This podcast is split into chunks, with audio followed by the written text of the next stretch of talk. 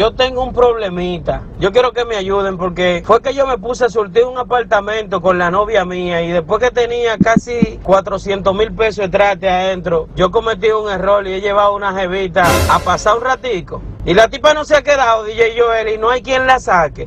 Ahora yo no sé qué hacer porque ella dijo que ya, que no hay quien la saque de aquí y todo. ¿Qué hago? Ayúdenme ahí, mi hermano. Que se vaya de ahí, deje a la tipa con ese apartamento. Porque Oh, cuando oh. la otra se entere, seguro. ¡Ay, ay! ¡Ojo! ¡Ah, pero ya lo compró! Ah, pero ¿cómo así que se lo deje? Ya, ok.